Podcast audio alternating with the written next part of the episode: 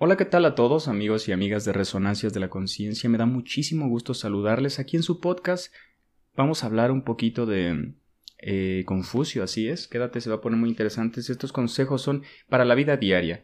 ¿Por qué? Porque es muy difícil generar nosotros nuestras propias ideas, ¿no? Entonces, para nosotros poder sacar nuestras conclusiones necesitamos escuchar ideas de aquí, ideas que se antepongan a esta, contradecirlas, atacarlas y eso nos hará florecer muchísimo. Lo que le pasa al ser humano es que le cuesta dejar ir una idea, una idea que constituye su vida. ¿Por qué? Porque hasta cierto punto creemos que nosotros somos nuestros pensamientos, o bueno, como ellos rigen nuestro día a día, nuestra vida, nuestra forma de pensar, nuestra psique, pues renunciar a ellos es renunciar a una parte de nosotros, una, una identidad que se pierde según eh, Parece, pero no, no es así. Es bien bonito cambiar de opinión. Pero bueno, el día de hoy traigo a Confucio, una figura china que sigue adoctrinando día a día con sus reflexiones. Imagínate cuánto tiempo tiene y esa vigencia no la pierde. Vamos con la primera frase. No debes quejarte de la nieve en el tejado de tu vecino cuando también cubre el umbral de tu casa. Me gusta porque muchas veces estamos empecinados en ver qué está haciendo el vecino o cómo lo está haciendo. Eh, la verdad que el único rival a vencer es tú mismo. Compárate con tu yo de ayer, de, del pasado, y fíjate cómo has ido progresando y creciendo, ¿no? En qué, qué hábitos has cambiado, cómo le has hecho para corregirlo, o si lo has intentado, pues ahí tiene mucho mérito. Unas cosas sí se van a poder, otras no, pero bueno, lo importante es intentarlo, ¿no? Número dos. El hombre que ha cometido un error y no lo corrige, comete otro error mayor. El ser humano tiene alcances y límites, ¿no? Las equivocaciones yo considero son necesarias para ir progresando, ir creciendo. Somos el único animal que se cae dos veces con la misma, no, miles de veces con las mismas piedras. Esa frase me encanta y la escuché poco, ¿qué crees? Número 3. El único animal que tropieza mil veces con la misma piedra. Ojo ahí. Uno que no sepa gobernarse a sí mismo, ¿cómo sabrá gobernar a los demás? Es muy difícil esta virtud de gobernar nuestras emociones, pero es un progreso paulatino que podemos ir cambiando, paulatinamente, como ya te dije, poquito a poco, a dejar ser presas de nuestra cólera, porque a veces terminamos diciendo algo que, eh, presas de esa ira, de esa rabia, pues terminamos diciendo algo hiriente a las personas. Pues tú eres un tonto. Y ya te vas, ¿no? ya, ay, ¿por qué le dije que era un tonto a esa persona que tanto quiero? A eso me refiero, ¿no?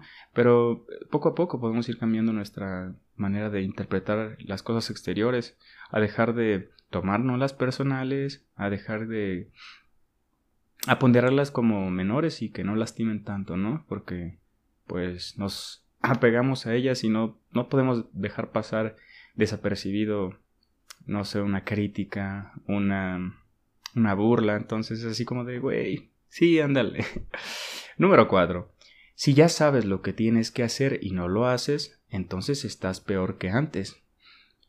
Bueno, es bien, es bien difícil, ojo. Esta frase está rara, porque muchas veces no nos damos cuenta. Es muy difícil llenar de luz esa oscuridad.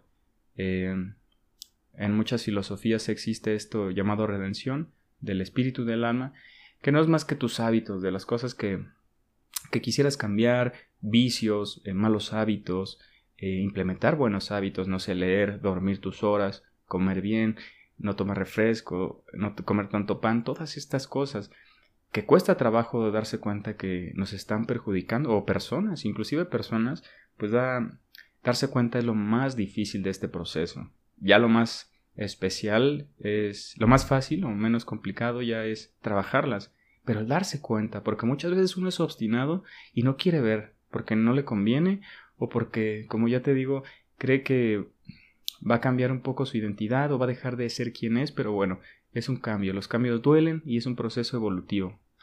Número 5. Aprende a vivir y sabrás morir bien.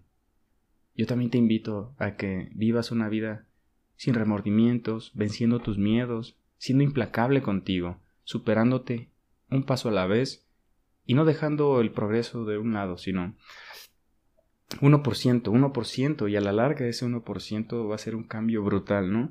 Diario lee un poquito, aunque sea puras frases. Eh, si no quieres leer una, un filósofo, lee sus frases, 10 frases de él, como lo que estamos haciendo ahorita. El progreso es paulatino. Ya después te lees una Biblia de mil hojas o la Divina Comedia, pero empieza con citas de Paulo Coelho, de Mario Benedetti, de quien tú quieras, pero embárrate un poquito y empieza poquito a poco. A ver, no sé, si vas a hacer ejercicio, haz tres lagartijas primero. Lo más difícil, amigos míos, es empezar. Pero bueno, espero que te haya servido. Si te gustó, si te sirvió, dale like. Te comparto estos consejos y ojalá los puedas aplicar hoy en tu día. Si vas rumbo al trabajo, a la escuela, con tu familia, recuerda que lo más importante es en casa empezar de adentro hacia afuera, desde lo macro, desde lo micro, perdón, a lo macro, hasta cambiar el cosmos, el universo, pero el universo más precioso y el, que el único que puedes cambiar es el interior. Ya después de ahí se va reflejado en lo demás. Confucio, espero que te haya gustado, suscríbete, dale like si te sirvió, ojo, si te sirvió si te gustó, y te dejo otro video por aquí. Te mando un beso, te quiero mucho y nos vemos en un próximo episodio de tu podcast Resonancias de la Conciencia, en Spotify y en Anchor en todos lados. Un abrazote.